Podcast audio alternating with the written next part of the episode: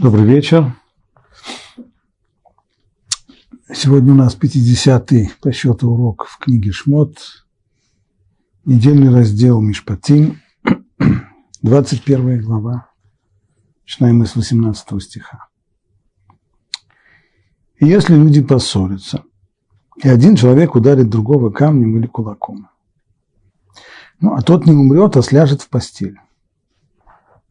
Начало не очень обнадеживающее. Люди ссорятся, ссора доходит до высоких тонов и даже больше, доходит до драки. И в ходе драки один ударяет другого, ну и жертва сляжет в постель. То если он встанет и будет ходить по улице с помощью опоры, то ударивший будет чист. Пусть только заплатит за простой в его работе и вылечит его.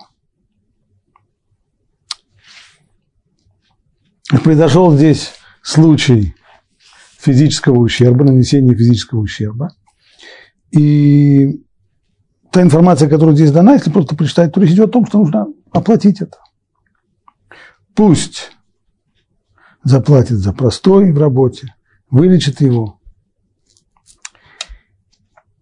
Это не единственное место в Торе и даже в этом разделе, где раскрывается тема нанесения физического ущерба.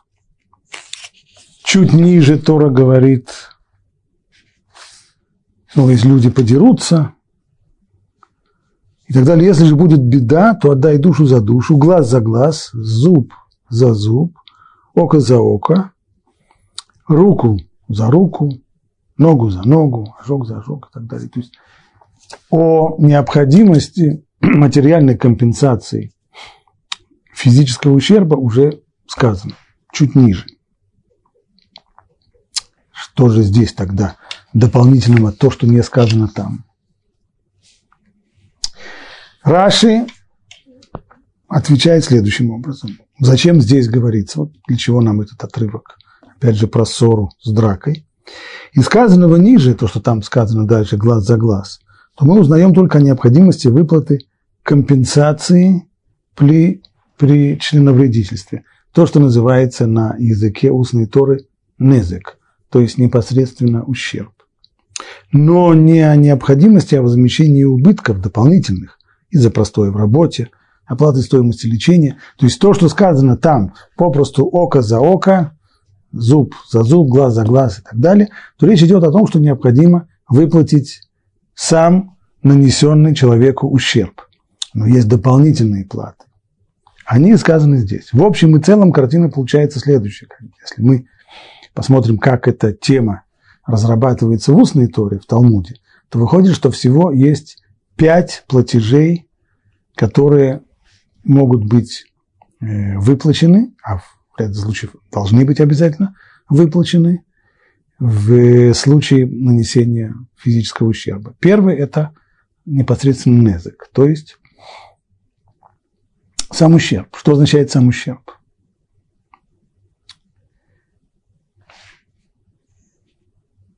Если нанесен ущерб материальный, не физически кому-то ущерб, а материальный. Скажем, один человек э,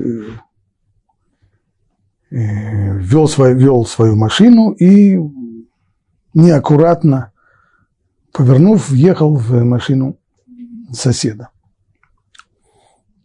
причинен здесь материальный ущерб. Его нужно возместить. Теперь возместить это не значит, что нужно оплатить ему столько, сколько будет стоить ремонт. Имеется в виду совсем другое. Имеется в виду вот что. Машина в том виде, как она сейчас побитая, она стоит на рынке меньше, чем машина не битая. Так вот, разницу в цене между небитой машиной и битой машиной, вот это и то, что называется незек, то есть причиненный материальный ущерб, он и должен быть здесь выплачен. В случае с машиной иногда на этом все будет кончено. Но если у нас ущерб не материальный, а физический, если было здесь членовредительство, физическое повреждение человеку, то применяется в случае выплаты незак та же самая формула, а именно, сколько стоит этот человек побитый, насколько он стоит меньше, чем человек не битый. Человек с травмой по отношению к человеку без травмы. Каким образом это выясняется? Если человеку в результате его травмы, предположим, он становится хромым, то то, что говорит Талмуд, вычисляется это следующим образом. Если бы этого человека продавали, как узнать, сколько человек стоит, если бы его продавали на рынке рабов в качестве раба, рабу, раб, который бодро ходит на двоих ногах, он стоит столько-то. А раб такого же возраста, с таких же данных, но который хромает, он стоит меньше. Вот разница в цене между хромым рабом и между здоровым рабом, она и представляет собой незек, то есть компенсацию этого члена вредительства. Отсюда ясно, что в ряде случаев, в которых, э, может быть, все будет как, так, как сказано здесь, и люди поссорятся, и будет драка, и один ударит, и даже тут сляжет, но в конечном итоге выплаты этой первой незык по принципу глаз за глаз не будет, потому что не было членовредительства. Может быть, человек очень сильно пострадал, его очень сильно побили в результате, у него случилось кровотечение, еще что-нибудь, и он слег. Это все понятно, но в конечном итоге он, когда выздоровеет, он будет точно такой же с точки зрения работоспособности, как и был раньше. Не было членовредительства, нет незык. Но есть еще и другие выплаты дополнительные, о которых говорится здесь. Они могут быть либо добавочными к выплате незык материального ущерба в случае, когда есть членовредительство, а могут быть и отдельно, если этого, этой выплаты за материальный ущерб нет. Что это за дополнительные ущербы? Первое – это, как говорит здесь Тора, только пусть заплатит за простой в его работе. Человек в результате того, что он был побит и он слег, то несколько дней несколько месяцев, сколько бы там ни было, он не выходил на работу, и у него получился простой в работе, он бы мог заработать деньги. И это ему тоже нужно компенсировать. Это не незык. Незык, материальный ущерб, это тогда, когда человек потерял что-то, а не то, что не заработал. Но здесь, в случае нанесения физического ущерба, то выплачивается еще и простой в работе. Правда, простой в работе, скажем, в случае, если это было членовредительство. Человек, э, в моем случае, человек работал на стройке, и будучи э, рабочим монтажником на стройке, он зарабатывал солидную сумму денег. Теперь в результате драки он остается хромым. Было членовредительство, он остается хромым. Понятно, что после того, как он выздоровеет, он будет, будучи хромым, он же не сможет, не сможет работать строительным монтажником. Ему придется поискать себе работу более спокойно. Он сможет работать где-нибудь, может быть, охранником, может быть, работать где-нибудь лифтером, еще что-нибудь в этом роде, сторожем, но не больше того. Соответственно, в таком случае простой в работе ему выплачивается не в соответствии с той работой, которую он делал раньше, а в соответствии с той самой простой работой, которую он сможет делать в дальнейшем. Как говорит этот Талмуд, кишумер кишуим. То есть человек, который как сторож, который охраняет поле с э, огурцами. Простые, простые и самые и достаточно низкооплачиваемые работы. Таким образом, ему вычисляется выплата за простой в работе. Кто здесь еще есть?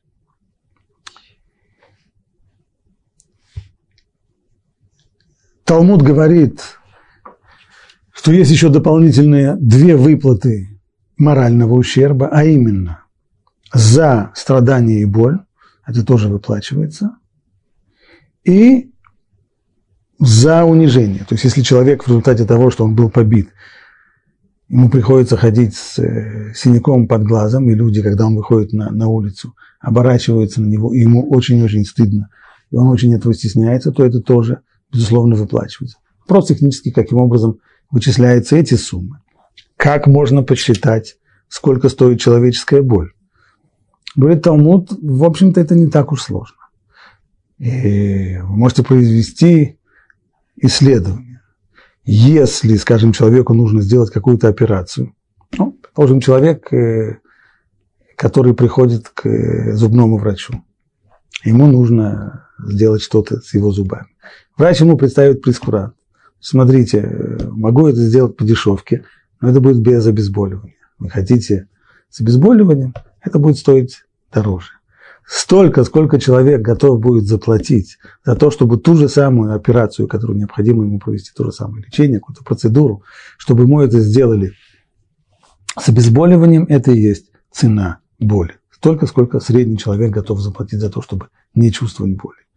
И стыд – это уже более сложная вещь, это уже суды рассматривают это в зависимости от того, кто был человек, который унизил, и кто был человек, которого унизили. Разным людям унижение. Одно, одно дело человек, который, э, который работает сторожем, если будет ходить синяком под глазом, а другое дело, если э, директор школы будет ходить синяком под глазом. Понятно, что здесь стыд куда больше. Это все в зависимости уже от конкретных условий входящих. И, наконец, последнее, что здесь есть, последняя выплата – это за лечение. Верапо и рапе, как сказано здесь, должен его вылечить, вылечить, вылечить его должен, значит, нужно оплатить ему э, расходы по лечению. И нужно это оплатить, как говорит Талмуд, даже если человек скажет, тот, кто его побил, скажет, знаешь, что э, у меня есть э, двоюродный брат, он тебя, он врач, он тебя за бесплатно полечит.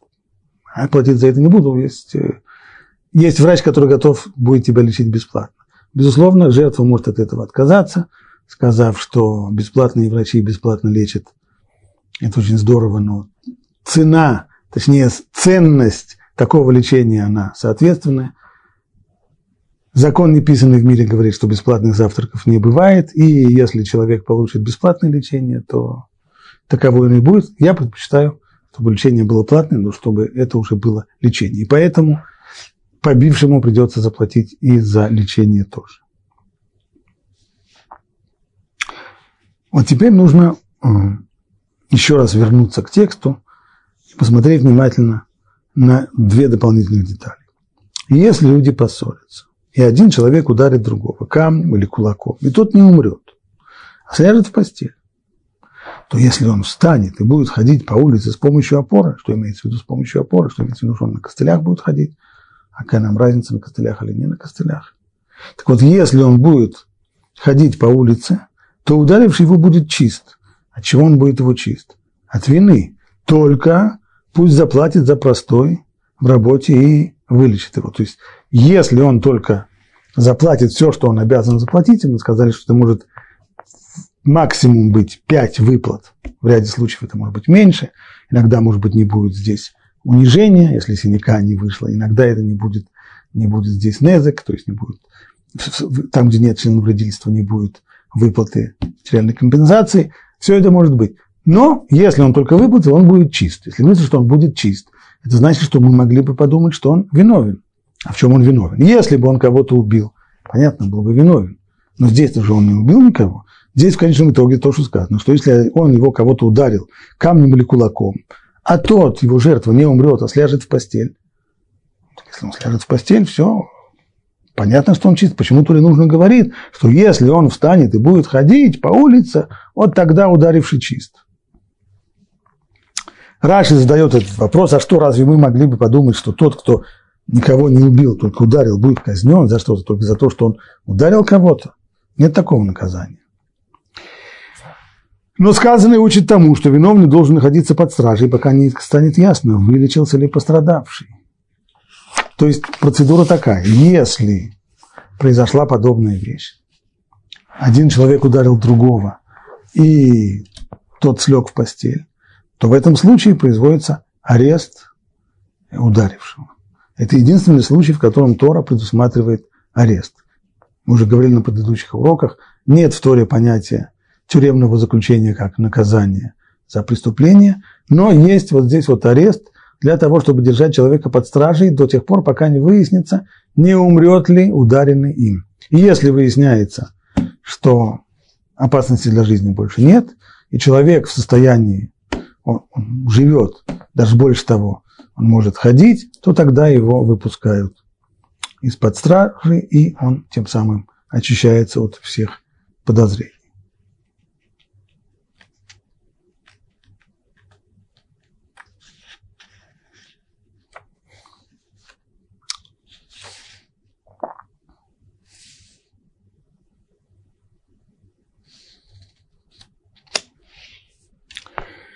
Добавим еще одну деталь. Мы спросили, а что означает, что он будет ходить при помощи опоры, альмиш амто, при помощи опоры.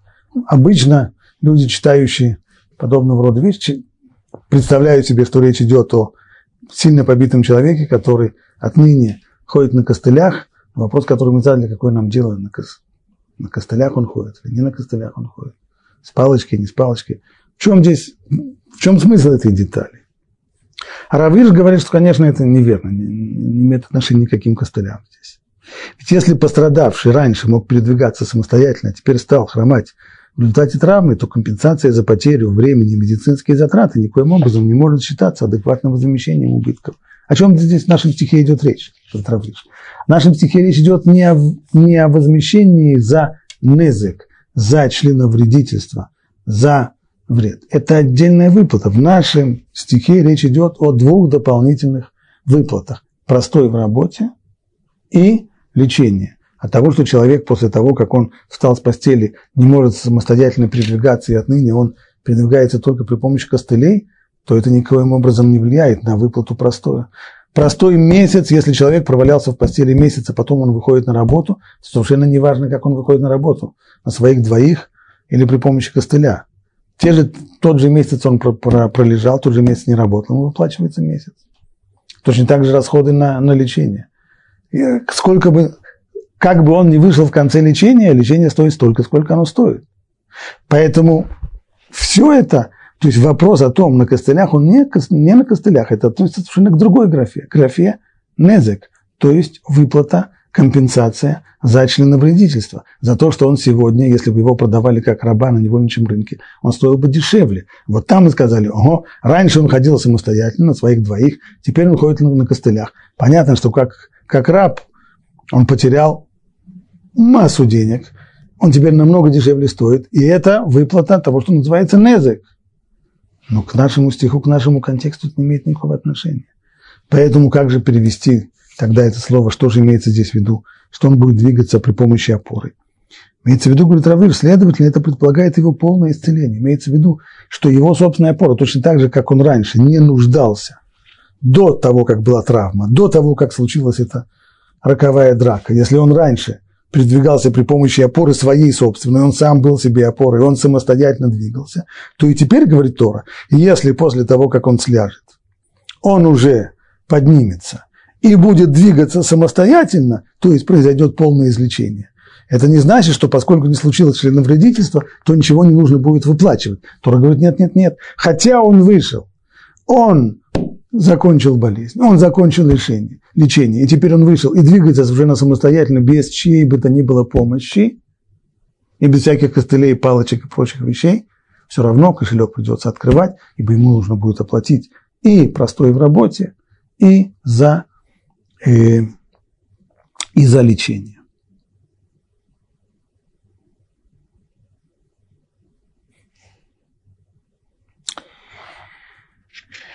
Напомним, что вся эта описываемая ситуация здесь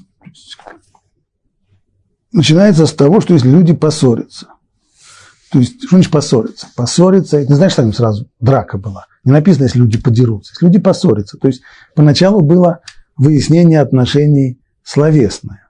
Но затем оно уже переросло. То есть, как пишет здесь Равирш, был здесь словесный спор, словесная ссора, в отличие от того, что сказано дальше. Там речь идет о того, что именно о том, что началась драка. Но здесь, в результате того, что э, стали переходить на высокие тона, и эмоции уже стали зашкаливать, то кончилось это тем, что кто-то пустил в ход и руки тоже. Это никоим образом не уменьшает необходимость выплаты преступникам компенсации пострадавшим. То есть то, что человек говорит, да, действительно, я его ударил, но он меня оскорбил, я вообще не собирался с ним драться, так получилось, он меня оскорбил или еще что-нибудь, и я не выдержал и съездил ему по, по... Это никого не интересует. Ни на копейку меньше за это человек не заплатит. Потому что цель компенсации здесь, то, что мы говорим, что придется тому, кто ударил, открыть кошелек и платить, это не наказание ударившему, а просто необходимость компенсации. Вот это вот основа для понимания всех этих законов. Тора не ищет наказание преступника. Тора ищет полной компенсации потерпевшего. Какая компенсация? Денежная. И она должна включить в себя абсолютно все, чтобы быть полной компенсацией и адекватной. Поэтому и получилось, что здесь есть, по крайней мере, пять статей компенсации. Еще раз, я, еще раз их я и напомню. Первое. Незек в случае, если есть членовредительство, и человек в результате оказывается после выздоровления ущербным, то ему оплачивается компенсация за это членовредительство. Второе – за простой в работе. Третье – за боль. Четвертое – за унижение. И, наконец, пятое – за лечение. Столько, сколько оно стоило.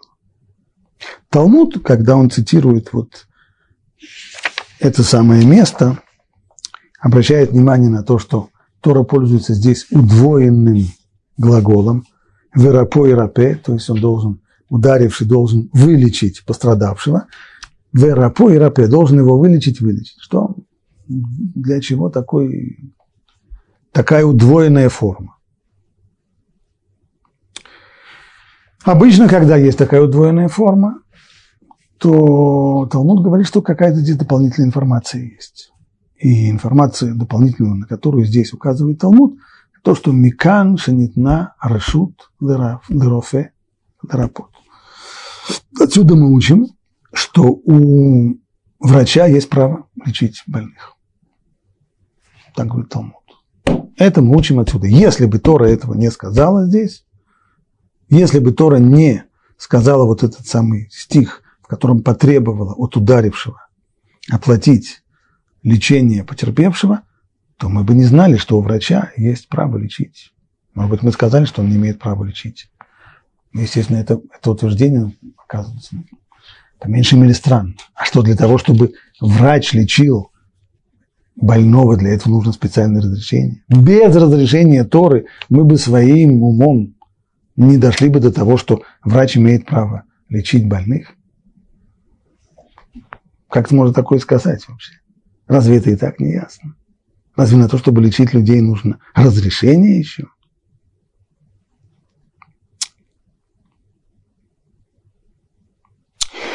Исследуя это место в, в Талмуде, Рамбан пишет здесь целое эссе. Нужно сказать, что Рамбану это, безусловно, было очень близко к сердцу эта тема, поскольку зарабатывал на жизнь он не преподаванием Торы, а медициной. Был он лекарем, этим зарабатывал на жизнь. И утверждает он следующую вещь. В нескольких местах в своем комментарии к Торе, и здесь на месте, и еще в целом ряде мест, он утверждает следующее, что тот образ жизни, который нам приписывает Тора, он предназначен для того, чтобы поднять еврейский народ над законами природы, поставить его полностью над законами природы. Ибо Тора не только требует от нас каких-то действий, запрещает нам какие-то действия, но еще и говорит, что есть определенного рода санкции, есть награда и есть наказание, и эти награды и наказания, они вещи, которые совершенно, совершенно никак не связаны с известными нам законами природы. К примеру, если Тора говорит, что в результате того, что евреи, живя в стране Израиля, будут поклоняться идолам, то придут э, захватчики захватят страну и выгонят их оттуда, то понятно, что на уровне понимания законов мира, социальных, исторических, каких, каких бы то ни было, каких угодно, нет, не прослеживается никакая связь, никакой вообще корреляции между увлечением идолопоклонством и между, и между неудачами в, на, на войне, а уж тем более между решением изгнать жителей со своей земли. Если Тора говорит, что в результате того, что будут, что будет, э, что евреи, живя в Эрц Израиль, если будут нарушать субботний год и будут пахать и сеять в седьмой субботний год, то в результате этого будет изгнание, то тоже, то тоже очевидно, что никакой вообще связи между подобного рода вещами, между поведением человека, который пашет в седьмой год в Эрц-Исраэль, и между его изгнанием из Эрц-Исраэль, понятно, что нет. Значит, все эти вещи, они происходят вопреки известным нам законам материальной природы. Подчеркиваю, материальной. Это не значит, как многие превратно понимают в Рамбане, что законы отсутствуют вообще, что в мире нет законов природы. Есть законы. Что такое законы? Это закон – это устоявшаяся причинно-следственная связь. То есть, если происходит событие такое-то, то при определенных условиях из него последует событие такое-то. Это и есть закон. Рамбан не говорит, что законов нет. Рамбан говорит, что то, что происходит, то, что Тора предписывает еврейскому народу, она говорит о вещах, которые выходят совершенно за рамки законов материальной природы, за рамки физических и прочих законов шести дней творения. Но это не значит, что отсутствуют другие законы, которые работают на более высоких уровнях нематериальной природы. Вот сейчас мы почитаем то, что он пишет здесь. И вещи довольно неожиданные. Принцип таков, говорит Рамбан, когда евреи цельны в своей праведности, и они многочисленны, то есть речь не идет об отдельно взятом человеке, который праведно себя ведет, а речь идет о еврейском народе в своем большинстве. Если еврейский народ в большинстве своем живет праведной жизнью, тогда ничто в их жизни не происходит по законам природы, материальной. Не в том, что относится к их телам, то есть вопросы функционирования их тела, вопросы здоровья по-простому, не к их земле, то есть уже вопросы плодородия, ни к народу в целом, ни, не то, что касается геополитического состояния народа и страны, ни к любому из них, то есть ни к одному из них отдельно взят. Ибо Бог благословит и хлеб, и воду, здесь он цитирует посук в Торе, и удалит болезнь из их среды. Так что им вообще не потребуется врач, и совершенно не придется им беречь свое здоровье естественным образом. Как сказано, ибо я Бог, лечащий тебя. Так было сказано еврейскому народу при выходе из Египта. Этот посук в недельном разделе Бешалах, когда Всевышний показал еврейскому народу, как вода в колодце, которая была горькая, абсолютно непригодная к питью, после того, как в нее бросили горькую вет, веточку горького растения, вода стала пригодной к питью, тогда Всевышний и сказал вот эту самую фразу, что если будете слушаться моего голоса и соблюдать мои законы, то тогда все болезни, которые я напустил на Египет, на вас я не напущу, ибо я Бог, излечающий тебя. Я Бог, лечащий тебя. То есть тебе все то, что необходимо людям для сохранения здоровья, тебе в этом нет необходимости. И речь идет не о том, что я врач, то есть когда ты заболеешь, что я тебя уже вылечу, ты мне позвони, ты мне помолись, а я тебя тоже приду и вылечу. Нет. Все болезни, которые я напустил на Египет, на вас я не напущу. То есть речь идет здесь не только о враче, который лечит заболевших, а здесь речь идет о профилактических мерах. Они вам будут не нужны. Я Бог, лечащий вас, я сделаю так, что к вам эти болезни вообще не придут. И так поступали праведники в то время, когда еще было пророчество. Если с ними случалось так, что из-за греха они заболевали, то есть если заболевали, то это было в результате того, что что-то согрешили, то обращались они не к врачу, а к пророку. Доказательство, Рамбан говорит, сказано один из иудейских царей, царь по имени Аса,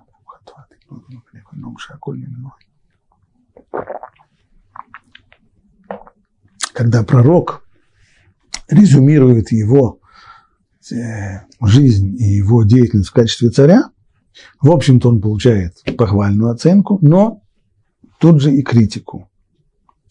А также при болезни своей обратился не к Богу, а к врачам. Вот это критика в сторону царя. Он, когда заболел, обратился не к Богу, а к врачам. Я могу это понять по-другому. Я могу понять, что он обратился к врачам, заболел, вызвал к себе врача, врач ему прописал лекарство, а вот попросить Бога о выздоровлении он не попросил. В этом его вина, в том, что он к Богу не обратился. К Рамбан нет. Это неправильное понимание. Вина была не в том, что он не обратился к Богу. Вина была в том, что обратился к врачам. Негоже это. Если бы обращение к врачам было бы для людей привычным делом во времена царя Асы, то для чего бы Писание упоминать врачей? Тогда бы нужно было бы сказать, что когда он заболел, он к Богу не обратился. Естественно, сделал все эти вещи, которые все остальные делают. Но надо было бы еще и Бога попросить о том, чтобы он прислал ему через врачей исцеление. А он к Богу не обратился. И все, не нужно было бы писать, что он обратился к врачам. Это не криминал обращаться к врачам. А мы видим, что пророк говорит, нет, это криминал, он обратился к врачам. Ведь тогда вина бы была только в том, что он не обратился к Богу. Значит, стих надо понимать как выражение, подобное тому, как говорят, вот такой вот Рабинович, такой нехороший человек, он в Песах вместо того, чтобы есть мацу, он ел хлеб. То есть, в чем его здесь грех? В том, что он ел хлеб. Не в том, что он не ел мацу, а в том, что ел хлеб. Человек может не есть мацу, просто питаться огурцами весь Песах, не нарушить никакого запрета. Но если человеку говорят, что вместо того, чтобы есть мацу, он ел хлеб, значит, его хотят сказать здесь, что его прегрешение в том, что он ел хлеб. То же самое и здесь. Когда про царя Асу говорится, что он, когда заболел, он обратился к врачам, а не к Богу, значит, состав преступления был не в том, что он не обратился к Богу, а в том, что он обратился к врачам. Значит, обращение к врачам с точки зрения пророка, по крайней мере, в его эпоху, было пороком было недостатком, за это критикуют. Это недостойное поведение. Как так к врачам обращаться? А, кому же обращаться, если я болен? Если ты болен, значит, это не случайно. Коли ты болен, скорее всего, это пришло как результат какого-то из твоих грехов. Это тебе звоночек, не наказание, а звоночек, что ты, смотри, ты должен исправиться. Не знаешь сам, как исправиться, пойди к пророку, пророк узнает. Он тебе скажет, что надо исправлять. И тогда исправишься, уйдет и болезнь. Продолжает Рамбан. Тот, кто обращается к Богу через пророков, не станет обращаться к врачам. Либо-либо одно из двух. Либо ты идешь к пророку, выяснять, что у тебя, из-за чего к тебе пришла эта болезнь, и что она, что это за указывающий перст, на что она указывает. Либо ты идешь к врачам. И нечего делать врачам, в доме тех, кто исполняет волю Бога, так как Он уже пообещал им. И, и благословлю твой хлеб, и твою воду, и удалю болезни из твоей среды. Если вы идете по моим путям, то тогда вы станете над природой, и тогда не нужно будет никаких, абсолютно никакой медицины не нужно будет. Все врачи могут заниматься переквалификацией, врачи будут не нужны. Будете обращаться к пророку, но не к врачам. Именно в этом смысл вот этого высказывания. И излечит, это означает, что врачу дано право лечить. То есть без того, что Тора разрешила бы врачам лечить, то, принимая во внимание все предыдущее рассуждение, мы бы пришли, безусловно, к выводу, что врачу лечить человека – это вещь абсолютно негожа. Еще за шаг до этого человеку обращаться к врачу никоим образом не следует. Как это так обращаться к врачу? Вон царя Асу, его раскритиковали за то, что он как-то так обратился к врачам. Бог ему посылает указания. Бог ему через болезнь посылает звоночек, а он вместо, этого, вместо того, чтобы этот звоночек воспринять и начать искать сам или при помощи пророка, в чем его, в чем его проблема духовная, вместо этого он обращается к врачам. Мать просит притирание или таблетки какие-нибудь. Как это так? То есть сами мы, рассуждая логически, понимая, что Тора от нас требует, сами мы, рассуждая логически, пришли бы к, к выводу, что обращаться к врачам не гоже. И тогда, и тогда мы сделали следующий вывод, что коли обращаться к врачам не гоже, то врач, к которому обратился еврей, должен сказать, извините, но нет разрешения евреев-то лечить. Вот тут, в этот самый момент, Тора приходит и говорит, нет, есть разрешение лечить, можно лечить. Да, тогда почему? Ну, потому что Тора разрешила лечить. Мы это видим. Настолько здесь очевидно, что Тора разрешила лечить, что можно представить ударившему счет за, за свое лечение. То есть, если один человек ударил другого, и в результате тому пришлось тратить деньги на лечение, то ударивший не может сказать, знаешь что, парень, а ты должен быть э, на высоком духовном уровне, как там Рамбан написал, и вот обратись к пророку, здесь вот э, недалеко живет один, он тебе все скажет, и что это произошло, и не нужно будет тратить деньги на лечение.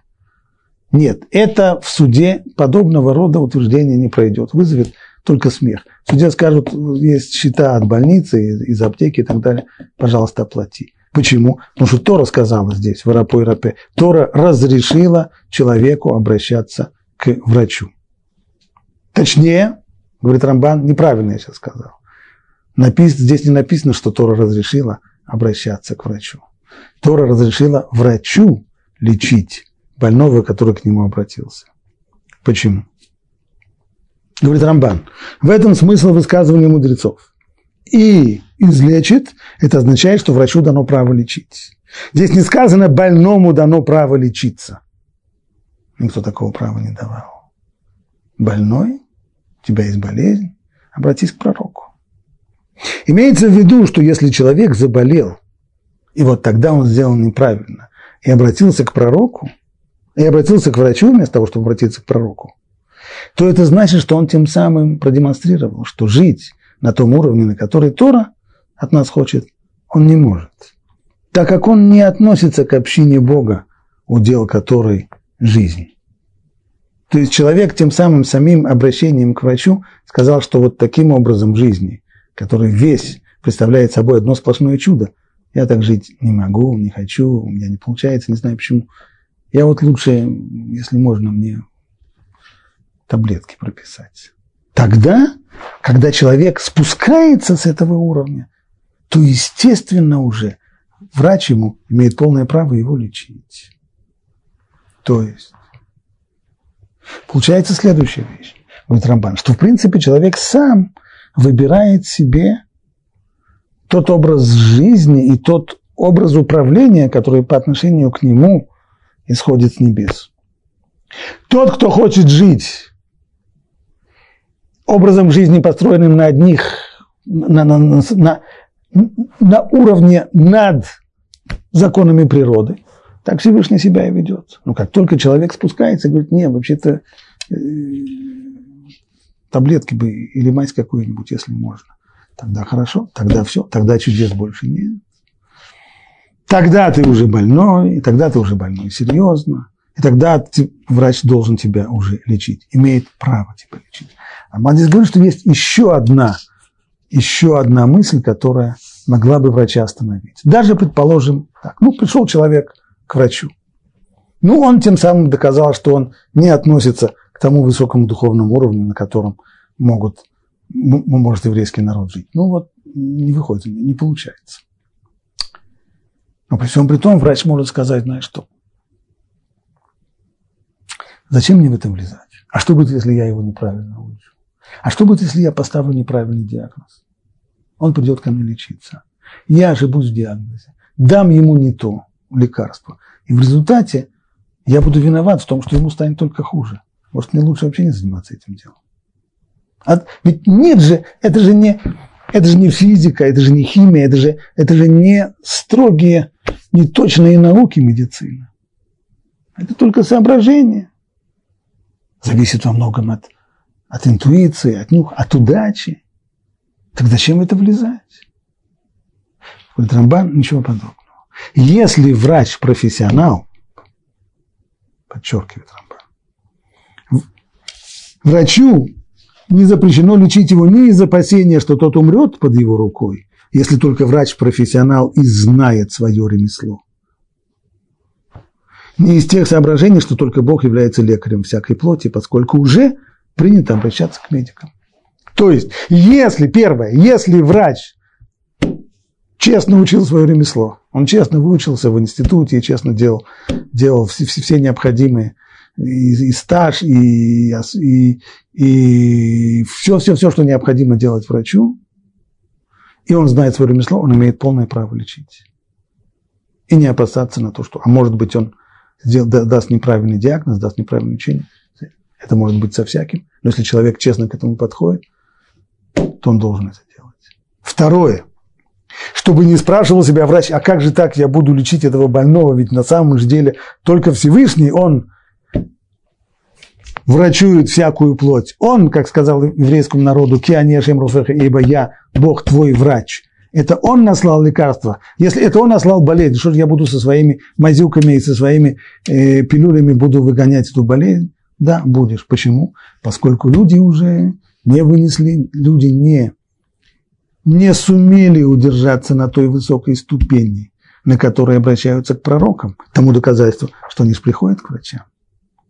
А если уже так, то тогда с ними совсем-совсем другое, другое абсолютное обращение. Тогда, тогда им придется действительно теперь и мазями, и лекарствами, и операциями, и всеми остальными вещами, как обычная медицина. Могли бы жить люди по-другому? Да. Как говорит Талмуд, «Эйн даркам шельбриот берефот элашенагу».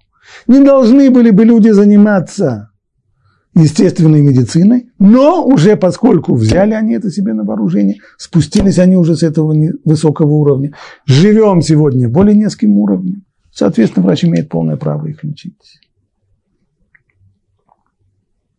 И поэтому, если два человека подрались и побили друг друга, то ударивший обязан заплатить за лечение. То есть это конкретный юридический вопрос, так как Тора не основывает своих законов на чудесах. То есть в личном плане человек, может быть, решить, что он не будет жить по законам природы, и он хочет жить только на уровне духовном, это пожалуйста. Но законы Торы на подобных чудесах не основываются. Не может побивший сказать своей жертве, знаешь что, а я слышал, что ты человек праведный, духовный. Зачем тебе к врачам обращаться? Зачем тебе нужна эта операция, которая будет стоить ему денег? Пойди, вот есть один э, чудотворец. Иди он э, к бабе, иди, иди, иди к... Э, нет. Законы Торы на это не снуются. На чудеса законы Торы не полагаются. Если лечиться, значит лечиться. Это значит в больнице, это значит в аптеку, это значит все счета, их придется оплачивать.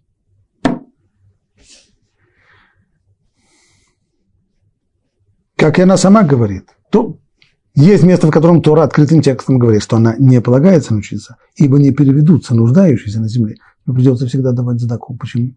Всегда будут нуждающиеся. А что, не может быть так, что не будет. Придется давать. Но если Богу желанны пути человека, то, конечно, ему незачем связываться с врачами. Итак, позиция Рамбана, если ее коротко сформулировать, что всегда была возможность у еврейского народа жить на высоком уровне, когда если весь народ, имеется в виду его большинство, живет цельной, высокодуховной, праведной жизнью, тогда, тогда он выходит полностью за рамки, поднимается над материальной природой с ее законами, и тогда ему не нужны абсолютно никакие вещи, которые, никакие пути, при помощи которых люди обосновывают свое благополучие. Ни с точки зрения материальной, ни с точки зрения здоровья. Врачи ему не нужны, и, ди, и, и диеты ему не нужны, и здоровый образ жизни ему не нужен. Ничего это не нужно. Если, как это в действительности происходит, если люди не выдерживают такого уровня жизни, если люди спускаются, и по их поведению хотя бы само обращение к врачу показывает, что так, таким образом жизни они не готовы жить, тогда, ну, значит, тогда все по-другому. Тогда эти люди уже оказываются в рамках природы, они сами себя спустили на рамки законов природы, и тогда, тогда уже врач имеет полное, полное право их лечить. То есть, как он подчеркивает, не сказано в Торе, что у больного есть право лечиться. Сказано, что у врача есть право лечить. То есть, если больной уже небах он вместо того, чтобы обратиться к пророку, обращается к врачу, тогда врач имеет его полное право и, соответственно, и обязанность его лечить. Это позиция Рамбана. Известно, что Рамбан, Рамбам жил задолго до Рамбана, Но эту позицию, которую озвучил здесь Рамбан, Рамбам уже хорошо знает. И Рамбам с очень-очень резкими словами отвергает ее полностью, совсем, совсем, совсем. Говорит Рамбам следующую вещь. Кстати, Рамбам тоже по профессии заработал, зарабатывал свою, на свою жизнь тоже медициной, точно так же, как и Рамбан. Поэтому это спор двух врачей. Говорит Рамбам. И что нам предлагают? Нам говорят люди, закатывая праведные глаза к небесам, что негоже было бы человеку лечиться, потому что болезнь, она от Всевышнего. Поэтому как же это мы будем болезнь выгонять при помощи своих припарок, горчишников, банок и мазилок? Очень здорово, говорит Рамбан. Скажите, пожалуйста, а если я голодна? Так чувствую, голова не варит, и вообще как-то так. Есть хочется. Это не от Всевышнего? Тоже от Всевышнего, так получается. Так он меня создал, что я чувствую голод. Ну и что? Наверное, я должен сделать так. Если я должен чувствовать голод, то я должен, наверное, сейчас встать, помолиться и сказать, Рибон Шалёна, Владыка Мира, сделай так, чтобы у меня голода не было. Это мы не слышали, чтобы люди предлагали нам подобный, подобный способ избавляться от голода. А что нам скажут люди? Если ты чувствуешь голод, то надо подойти к холодильнику, правой рукой его открыть, левой рукой достать то, что там есть, поесть. Только не забыть сказать браху перед тем, как начинаешь есть, чтобы ты понял, чтобы знал, а мой целех именно кто хлеб из земли произрастает. Это не, не, твоя, не твоя заслуга, а это Бог тебе послал хлеб. После того, как ты поел, ты еще скажешь Беркат Амазон, чтобы тоже помнить уже, когда ты уже насытое брюхо, когда уже ты чувствуешь себя э, сват королю и кум министру, тоже напомнить, откуда что пришло. И если ты это себе напоминаешь и запоминаешь, кто, откуда, что, откуда пришла еда, откуда пришло благополучие, тогда ты можешь есть. Нет проблем, ешь. Никто не предлагает почитать псалмы вместо того, чтобы поесть. Почитать псалмы после того, как поесть, или до того, как поесть. Ну, поесть, оно тоже само поесть.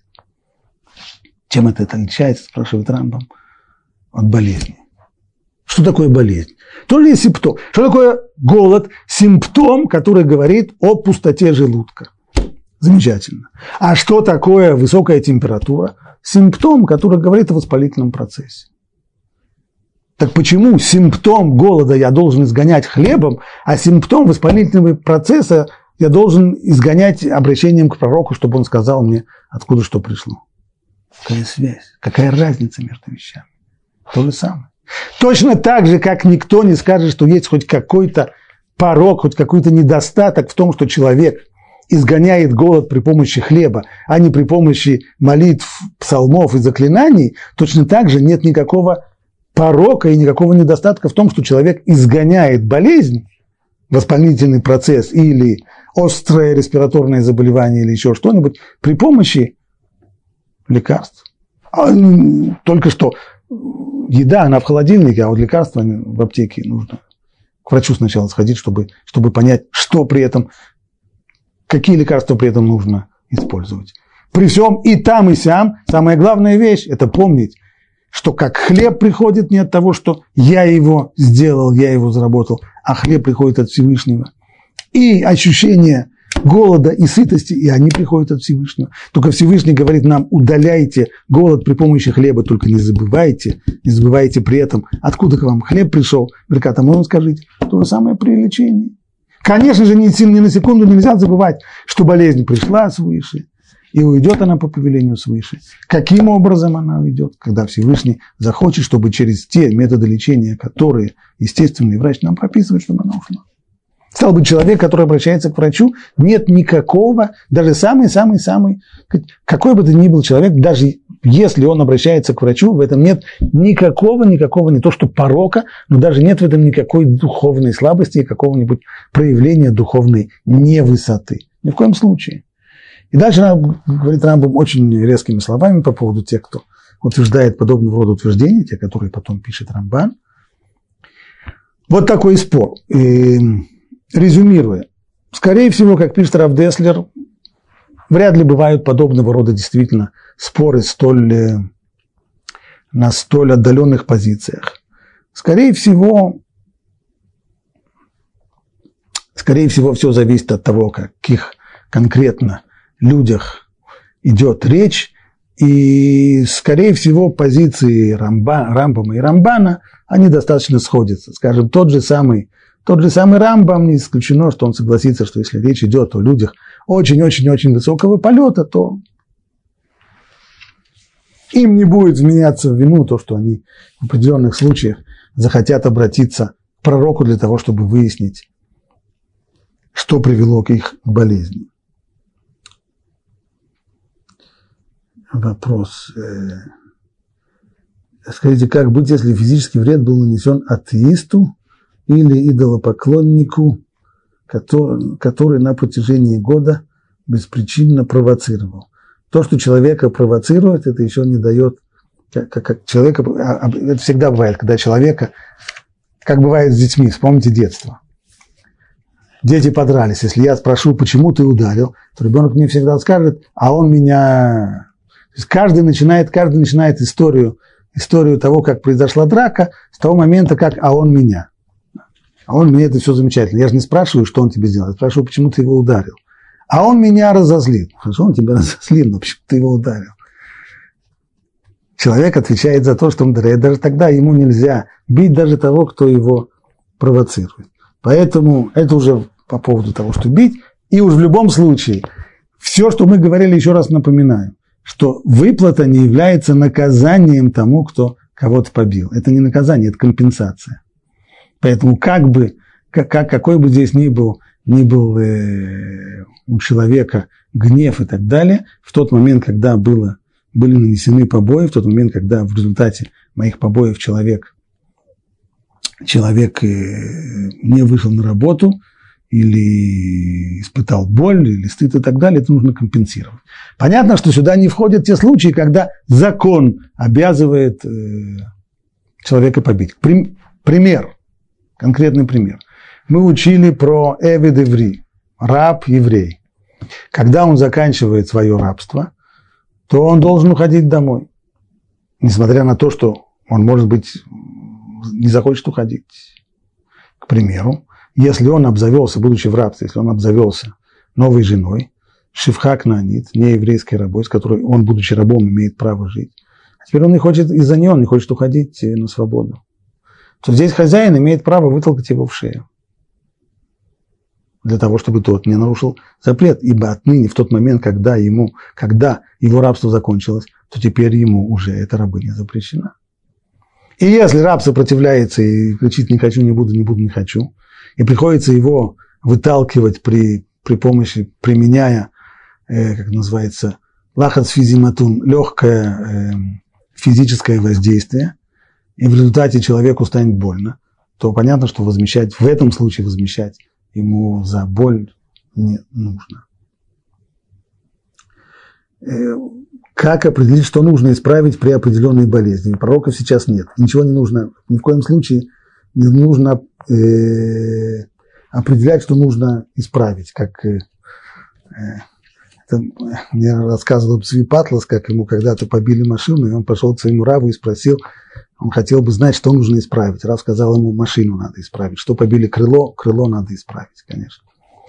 Э, мы говорим, э, Рамбан говорит о ситуации, когда, даже по мнению Рамбана, мы говорим о ситуации, когда, когда были пророки, когда еврейский народ жил, как пишет там Рамбан, когда еврейский народ в своем большинстве подавляющем, он живет цельной и праведной жизнью, вот тогда, тогда это было правильное поведение. На сегодняшний день подобное поведение в любом случае неправильно, поэтому, когда человек заболевает, нужно прежде всего обратиться к врачу. Это раз. Если у человека есть ощущение, помимо всего этого прочего, что все-таки в этом, в этом э, случае болезнь что-то ему намекает, ему кажется, предположим, ну, простой случай, что человек э, вдруг у него вскочил типун на языке. Ну, понятно, что нужно обратиться к врачу. Но помимо этого он вдруг вспоминает, что он позавчера он рассказал какую-то гадость о человеке, и это, в общем-то, вещь запрещенная. И тогда он себе задаст вопрос. Помимо того, что вопрос, к какому врачу обратиться, чтобы типун на языке вылечить, но помимо этого он задаст себе вопрос, а не связан ли выскочивший типун на языке с ложонара, который он рассказал. Ничего страшного в таком вопросе нет. Ответ может быть не знаю. Пророков нет, никто не может точно знать. И каждый, кто скажет, что я точно знаю, что вот за такой-то грех приходят людям такие-то наказания, немножко преувеличивает, скажем так, мягко. Ну, может быть, вполне может быть. Стоит ли при этом не говорить лошонара? Конечно, стоит. А вдруг типун на языке не из-за этого возник? Ну, не страшно. В лучшем случае, по крайней мере, прекратим говорить лошонара. А если человек, у него выскочил ячмень на глазу, и он вдруг вспоминает, что он вчера глазел туда, куда не надо, ну, значит, сделаем вывод, что не надо глазеть туда, куда не надо. А может быть, ячмень выскочил по другой причине? Может быть, очень может быть. Ну, не глазеть туда, куда не надо, будет только чистый, чистый выигрыш. И, и, от этого еще никому никакого вреда никогда не было. Понятно, что очень часто, к сожалению, при этом люди – люди э, себя обманывают и придумывают себе объяснения, объяснения своим грехам самые, самые смешные. За две минуты постараюсь рассказать целую историю. Жила была одна семья, один очень уважаемый раввин, у которого дочка уже была на выдане, и вот им предложили, э, посватали им одного молодого человека.